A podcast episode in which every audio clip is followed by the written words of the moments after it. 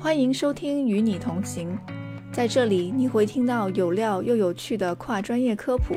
酸甜苦辣的治疗故事。我们的内容涵盖特殊教育、康复医疗、无障碍环境设计和相关科研等等。在这里，我们关注全年龄段的特殊需求群体，旨在服务家庭和社区，也希望借此机会跟国内外同行多多交流。感谢你来与我们同行。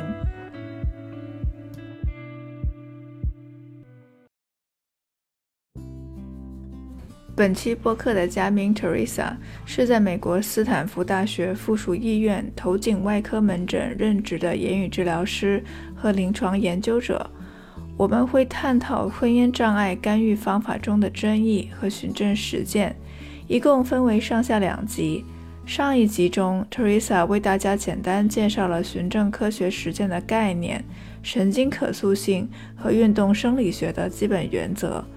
我们探讨了吞咽障碍干预中几种感觉刺激和感觉训练方法。接下来的第二部分，我们则会集中讨论吞咽障碍运动训练方法的争议和循证实践。Teresa 也分享了临床工作中遵循循证实践的具体操作方法。欢迎继续收听，与你同行。那么除了感觉训练之外呢，那更大的一块，我们在吞咽训练之中经常用到，就是刚才 Teresa 也说过好几次的运动和肌肉方面的一些训练。那我们这里呢，也是想跟大家展开聊一聊一些具体的运动训练的方法，以及看一下说到底这些方法是经得起推敲，还是说我们需要去更多的去去做一些考量。那我可以先说一下一个非常有争议的一个训练，就是这个啊夹舌训练，我们叫 Masako。这个训练呢，已经在这个吞咽治疗领域有很多年的历史了。我们都知道，你做这个练习的时候呢，将舌头先伸出来，然后呢，用牙齿轻轻咬住舌舌尖，然后呢，你要保持这个舌头伸出来的状态，同时做一个吞咽的动作。那很多人呢就会说啊，我做这个。练习呢是想增强他舌头的强度，或者是这个主要针对的结构呢是呃舌头，所以呢他们就用这个练习呢来做作为一个提高舌头的呃强度的一个练习。但是呢有很多人就说啊我用这个练习跟我的患者来做，他们完全没有看到提高。然后呢有很多就是也有一些研究呢在发表的时候呢就说啊 Masako 是啊没有什么太大用处的。但是呢，很多人都忽略的就是，其实这一个吞咽的训练方法呢，它不是主要是针对舌头的。你虽然说这个名字叫做夹舌运动，它的手势是在用保持舌头伸出的状态，它其实不是针对舌头，它是针对喉部和咽部的肌肉。所以说呢，如果你要是你的目标呢是想就是说啊增强舌部或者是舌根的运动的话。那你做这个运动就可能是没有效果的，但是呢，如果你是想增强咽后部的这个肌肉的话呢，那这一个运动呢其实是很有帮助的。关于这个假设运动，我前两天还真的是跟我的学生遇到了一个问题，我看到他在用这个方法的时候，同时让病人在进食，然后我当时就把他拉到一边，然后我就问他说：“哎，你这个让病人一边。”用夹舌运动一边进食这个方法是有什么啊新的研究证据吗？因为我所了解到的是，你在做这个运动的时候是不应该除了你自己的自身的口水之外，是不应该使用到食物的这个部分。然后 Teresa，你有什么了解吗？对你说的非常对，我们从来就是让我们的患者。不要在口中放液体或者是固体来做这个运动，因为这个运动它本身的机制就是说，它是作为一个运动、一个训练来做的，而不是说作为一个吞咽的方式来帮助你吞咽的。所以这两个概念呢，我们需要就是弄清楚。我们让患者做一系列的东西，有一些呢是作为代偿的一些啊机制，来让他们吞咽吞的呃更容易一些。这一些呢是可以就是说用来就是进食的。另外的一些呢是作为运动，是作为训练来做的话呢，那这些呢就不应该和食物液体一起做。特别是这个假设运动 Masako，你就必须得是作为一个训练来做，因为你。当你在做这个训练的时候呢，你舌头伸出来的，那不是你正常吞咽应该应该有的一个状态，那你就很有可能呢会呛到。所以呢，你在做这个运动的时候呢，你要你要知道究竟你做的这个练习是作为运动和训练来做的话呢，还是说作为一种补偿的方式来帮助他们进食。没错，所以有一些什么补偿方式可以帮助到啊喉部的运动，或者是说那个我们甚至是讨论到这个呃食道括约肌的这个打开，就是如果患者有一些这个喉部以及食道的这个运动迟缓的话呢，也可能会影响到他有吞咽障碍的这种这种迹象。有什么补偿方法是可以帮助到这个部分的？有一个非常有用的一个训练，加上补偿方法的一个非常有用的方式呢，就是这个我们之前说的用力吞咽，就是这个 effortful swallow。这一个呢，可以作为一种补偿的方式，你可以在在吃东西的时候用力吞咽，那就帮你就是啊清除它在口中或者是在特特别是在喉部呃舌根部的这些残残留物。那所以呢，你做用力吞咽的话呢，你可以做同时进食。你也可以呢，针对肌肉啊来做一个肌肉的训练。那你直接把用力吞咽作为一个训练方式来做，那你就制定就是说每天要做三组，每组十次这样的，然后每每天做两次这样的，作为吞咽治疗的方法。所以说这个用力吞咽呢是非常好的，可以作为补偿，也可以作为训练来做。那它呢是可以增强你头部的肌肉，也可以提高。在喉部的这个压力，所以呢，你可以把这些残留在喉部的食物呢，可以把它清理干净。我知道那个 Mendelssohn maneuver，这门德尔森方法也是一个训练方法，它可以帮助到这个食道括约肌的一个打开。但是这个方法，据我这么多年的临床经验来说，病人非常难做到。他的训练方法就是让病人。开始吞咽，但是保持喉上抬的这个动作，大概两到三秒的时间，再去放松，来去达到一个训练的效果。但是这个的话，我非我可能只有百分之少于百分之二十五的病人可以 可以比较正确的做到这一点。然而从治疗师的角度来讲，我很难去提示或者是教他们如何正确的。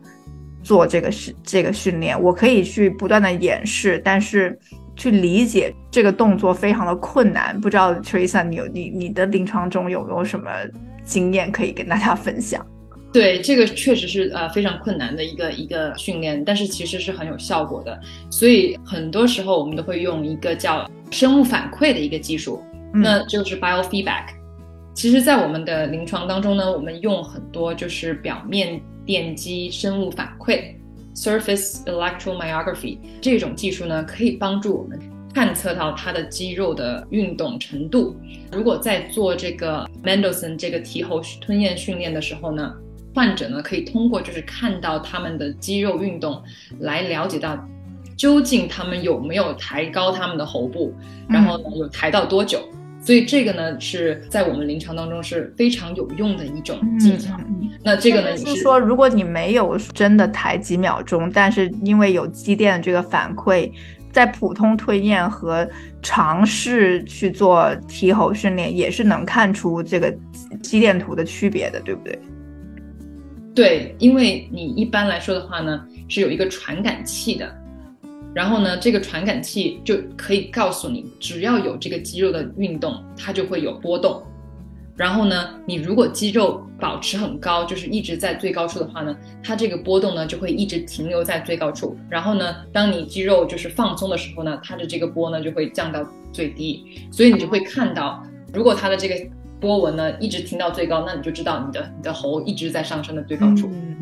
那这么话，你也可以用这个肌电反馈去去监测我们用力吞咽的那个训练方法，对不对？我们通常呢就会用表面肌电的功能呢，就是来探测它做用力吞咽，还有就是做这个提后吞咽的训练。这个是我们非常非常的常见的，在我们临临床当中运用的。嗯，我猜想在我们之前提到的这一些神经可塑性也好，呃，运动科学的这个原则里面。你这个反馈以及就是说这个运动完成的完成度还是很重要的。说如果说我只是让病人去做用力推练、提喉训练，但是他却不去关注他做的效果，以及不去提供反馈的话，可能我们这个就相当于你们你你做健身的某一个动作，你做的很不标准，即使你重复了很多次，可能最后的效果也是不怎么样的。所以有这样的一个。这个生物反馈的这么一个仪器，也是可以很好的帮助患者也好，治疗师也好，去进行到下一个目标吧。对，那下一个我想要聊的是，刚才提到说我们去专门去训练患者咳嗽的这个能力，那这个方面我们有什么特别的值得讨论的训练方法吗？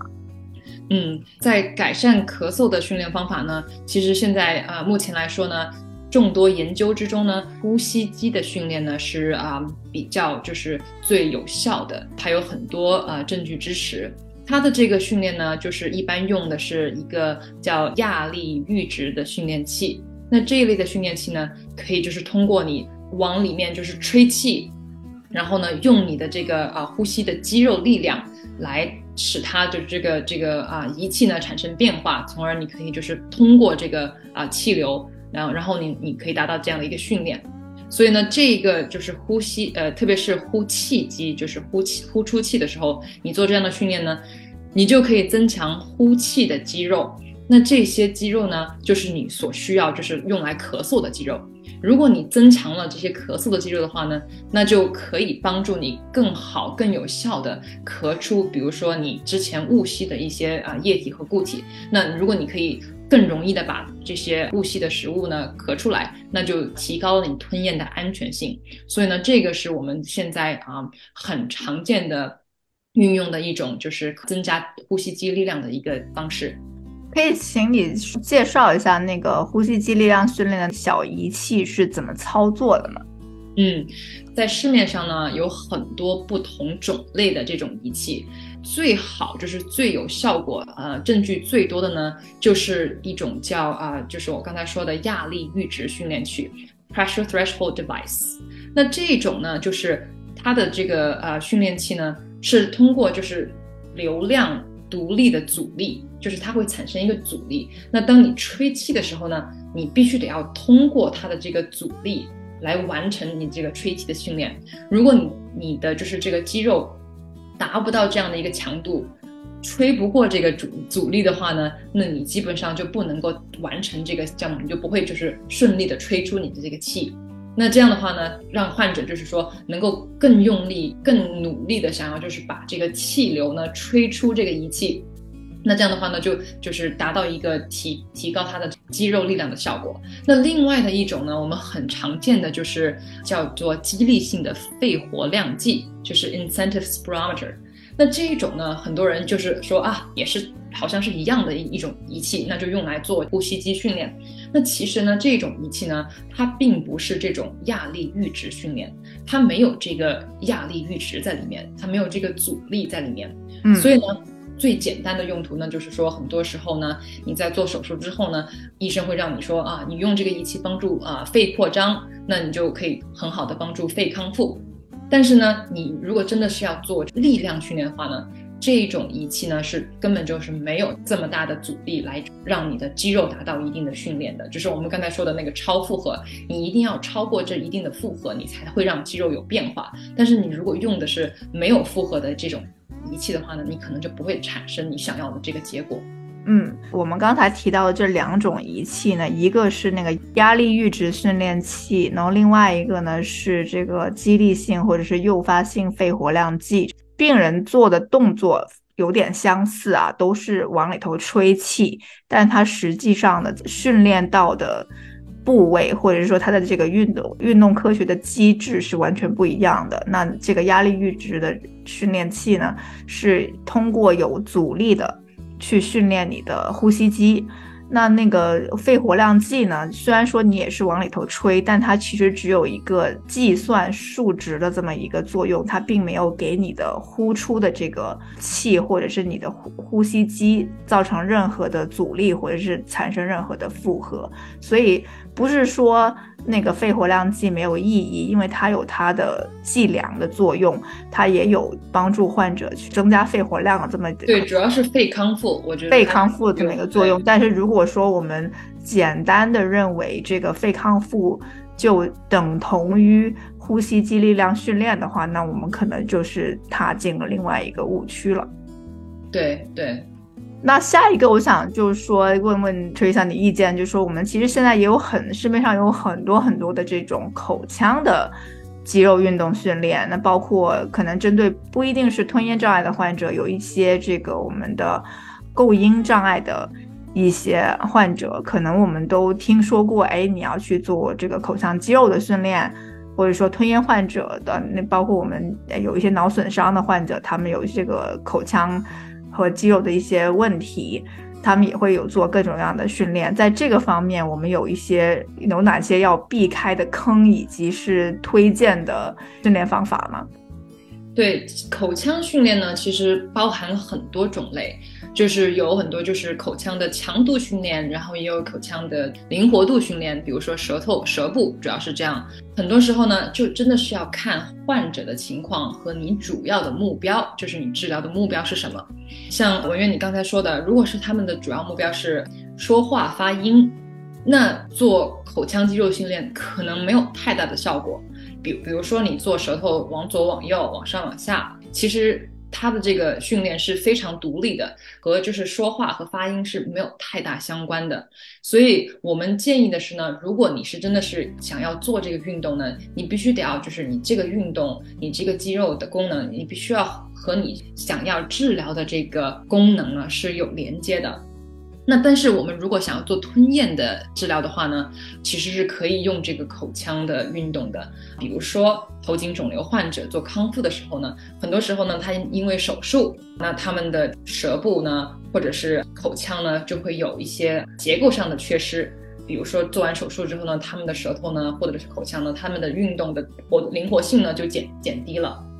那这个时候呢，我们就可以做一些口肌的运动，帮助他们拉伸这些肌肉。做就是伸展运动，使得他们呢能够更灵活。那这样的话呢，对于就是他们之后的吃东西、咬东西，比如说你吃东西的时候，你需要舌头来咀嚼，帮帮助你的这个啊整个过程，口腔的过程。那这个时候呢，你就真的是需要这样的灵活性来帮助你啊更好的吞咽、更好的咀嚼。然后呢，舌头的强度运动，我们有些时候会会会用一些舌舌肌的呃力量训练。那这个呢，也是其实是在临床证据当中呢，是也有很高的价值的。因为很多之前的研究都发现，如果你能够增强你舌头的强度的话呢，那你吞咽的功能也会增强。但是呢，怎么来增强这个强度呢？有很多就是说啊，只要把你舌头伸出来，然后伸得越越越远越好。那这个呢，可能没有什么太大的用呃用处。那如果你能够用一个有读数的舌肌力量训练的话呢，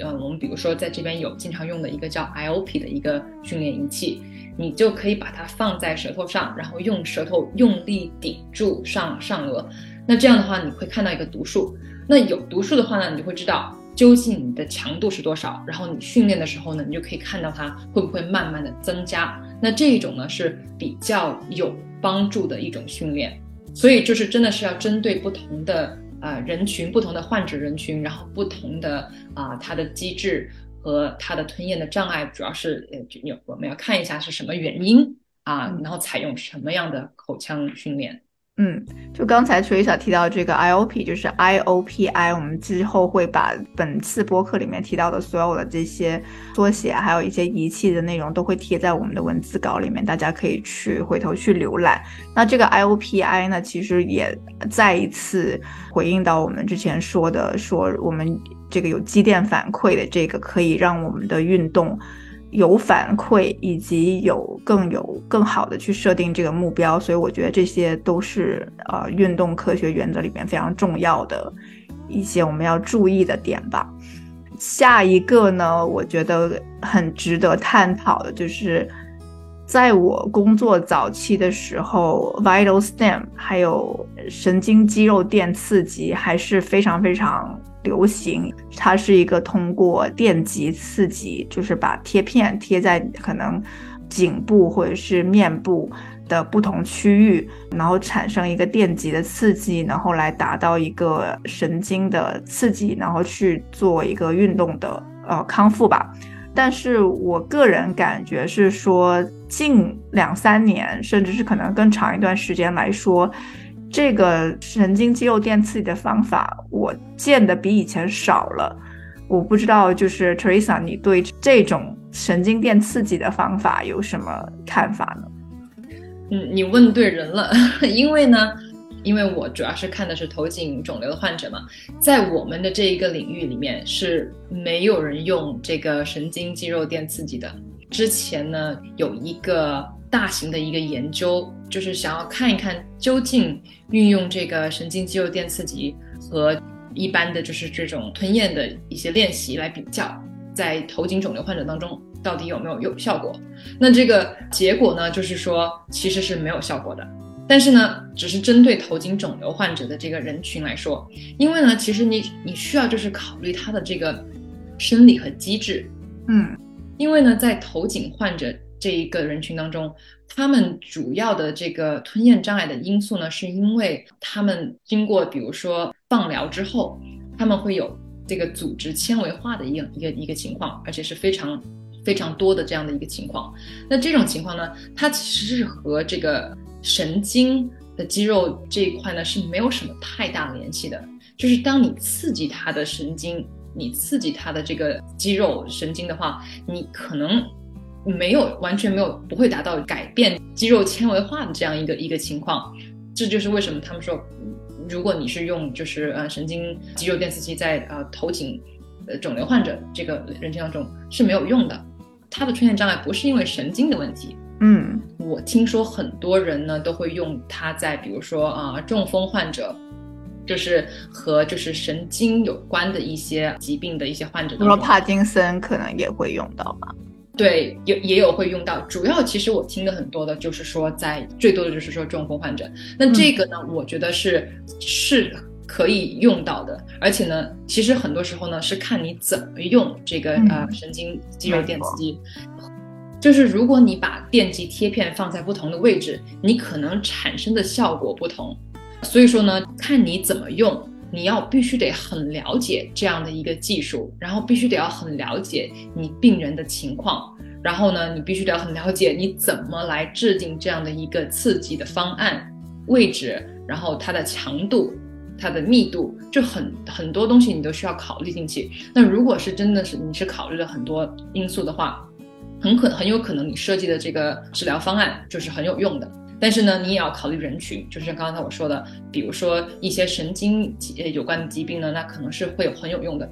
如果不是神经相关的一些疾病，而是手术或者是放疗，那你这样你产生的这些肌肉变化就是不同的一个一个方式，那你就不可能就是说什么都用啊神经肌肉电刺激。对，这个就是很典型的，这就是很典型的例子，是再一次的告诫大家不要觉得一种。训练方法可以用在所有的吞咽障碍的病人身上，因为它的这个首先吞咽障碍的致病机制是完全不同的，然后同时这一种训练方法的改善机制也是完全不一样的，所以我们一定要是因人而异，然后去选择最适合病人的方式。对。那其实还有一个跟电刺激有关的，是我曾经在就是跟大陆地区有一些这个康复医院合作的时候，他们有提到说一个叫做重复经颅磁刺激 （repetitive transcranial magnetic stimulation，RTMS）。这个我。在我的临床经验中是从来没有听说过，就使用在吞咽障碍的患者身上的。不知道 Teresa 那边你有什么听闻吗？有，当时我在搬到美国之前呢，我其实有在香港大学呢，也是做啊吞咽研究。当时呢，也是呃这个实验室呢有做一个其实是和这个很相关的一个研究，就是在用这个我们说的啊 RTMS。在主要是中风患者，看他们会不会就是说用运用这个 RTMS 有效果，结果呢就是没有发现非常啊有显著的一些效果，还有一些其他的研究呢，我们也有看到，不是说完全零效果，但其实呢，就是说它这个循证，你看它的这个证据呢，它的这个效果呢，就是很低的，可能就是有些时候呢，是因为你所选的人群不一样，因为之前当当时我们选的是中风的患者，你可能选其他的一些患者，可能有不同的效果。所以，我们是不是可以理解为这种 rTMS 呢，是在这个研究中被使用，然后但是它的研究证据暂时不足以去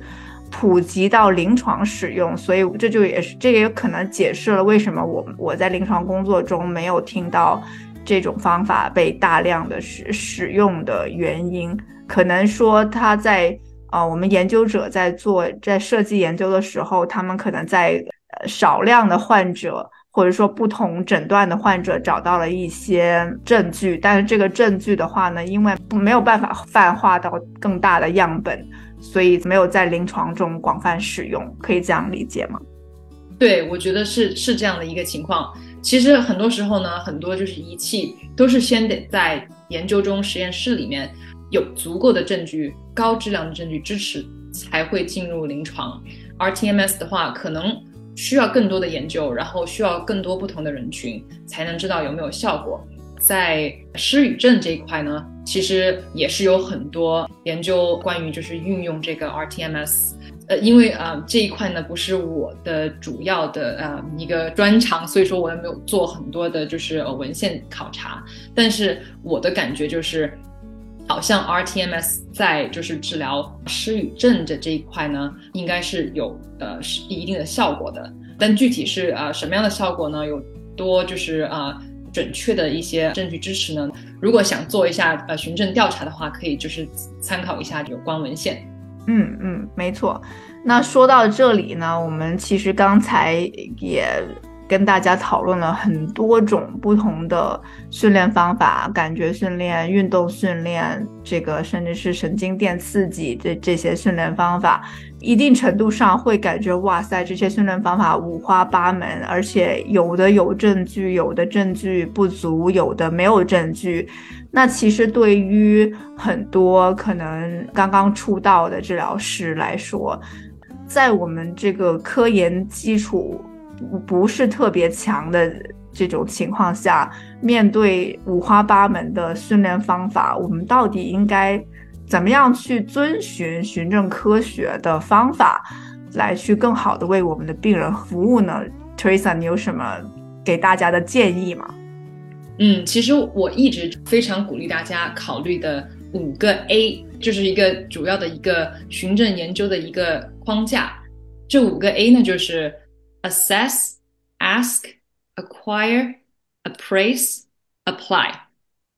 那我主要说一下，就是简单的说一下，assess 就是说你需要一开始呢需要评估考量一下，就是你的这个你你先要提出一个问题，就然后呢考虑一下究竟这个问题是包括一些是关于治疗的，关于评估的。或者是关于一些其他的就是和吞咽有关的，你就需要先先想一想，哎，究竟是我现在呃遇到的是个什么问题，或者是病人呃出现的是一个什么情况，我想要就是说寻找一些帮助。那下一步呢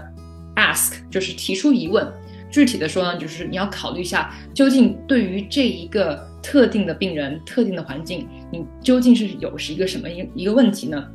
那当你有一个问题已经就是在你的脑脑子里面已经出现了这样一个很清晰的问题的时候呢，那你就会需要 acquire 获取证据或者是获取信息。那这个获取信息呢，就是一个非常重要的一个环节。具体怎么获取呢？你可以就是去有很有权威性的一些网站啊、数据库啊，就是可以去找。他们的一些啊，之前的一些研究，之前的一些文献，那这一块呢，也包括就是说我之前提到的，你需要就是说了解一下这些文献是什么等级的，它的证据等级是如何。下一步呢，appraise 就是说你需要鉴定判断，看看它的价值和可靠性。那这就是我们刚才所说的这个证据等级呢，它有不同的等级。呃，如果大家有兴趣的话，可以去搜索一下，就是这个循证科研的一个呃证据等级。那最高等级呢，就表示说它是最有就最可靠、最有价值的。那最低等级呢，就是说你当读的时候呢，你需要具体考虑一下，到底应不应该就是运用，马上运用，马上相信它这个科研，因为呢，有可能它的这个证据不是很可靠。最后一个呢，就是 apply，apply 的话呢，就是说，当你已经得到了你这个证据了，你觉得能够已经解答你的问题了，那你就需要就是说，把这个你学到的证据呢，通过自己的就是我们刚才说的三点临床经验。然后呢，再考虑病人的患者的这样一个情况呢，把它就是说个人化的把它应用到你的临床当中，不是说在文献当中怎么写的你就怎么搬到你的啊临床当中，你还是需要自己的一些批判性的思考，然后考虑一下病人的情况，考虑一下整个环境，然后呢再啊很好的运用。所以说呢。如果你能够做到这五个 A 的话呢，那你就可以运用循证科研的方法来帮助你的啊临床，嗯，然后来帮助我们临床这个技能的提升吧。所以到最后呢，其实我想还想要提醒一下，今天我们聊的内容呢，也是我跟啊 Teresa 根据我们自己的临床经验，我们跟病人相处的这些角度，以及我们得到的。科研证据给大家做的一个分享，希望大家呢能够从循证科学的角度，不要只是说我们说什么就是什么，而是说从根据我们的建议，大家也去去找到自己需要的信息，然后分析自己需要的这些问题，以及找到适合大家病人的个性化的治疗方案。如果说我们今天这期播客有就是最大的目的呢，就是希望大家能够去非常有批判性的去看待所有的经验、所有的科研证据，以达到可以呃更好的去服务我们的患者和他们的家庭。我觉得我们每一个人现在呢，都是还在一个学习阶段，就是像我们说的，我们是终身学习，没有人说就是说你现在说的这些呢，一定是正确的，或者是一定是不正确的。很多时候呢，我们知道这个呃科研呢是会不断的变化的，所以说呢，为什么我们需要就是一直不断的探索，然后呢就运用批判性的思考来帮助我们提高我们的临床技能，从而能够帮助到我们的患者。非常感谢 Teresa 来到我们与你同行做客，然后呢，这次也是收获满满的一集，希望大家能够从这一次博客之中学到一些新的训练方法，更重要的是学到一个真正科学的思维方式。非常感谢大家的收听，那我们下次再聊吧，拜拜，拜拜。你可以关注微信公众号 True Logic。或者在知乎上输入关键字“特殊需求群体互助会”和言语治疗师文月来找到我们。感谢你来与我们同行，我们下回再聊。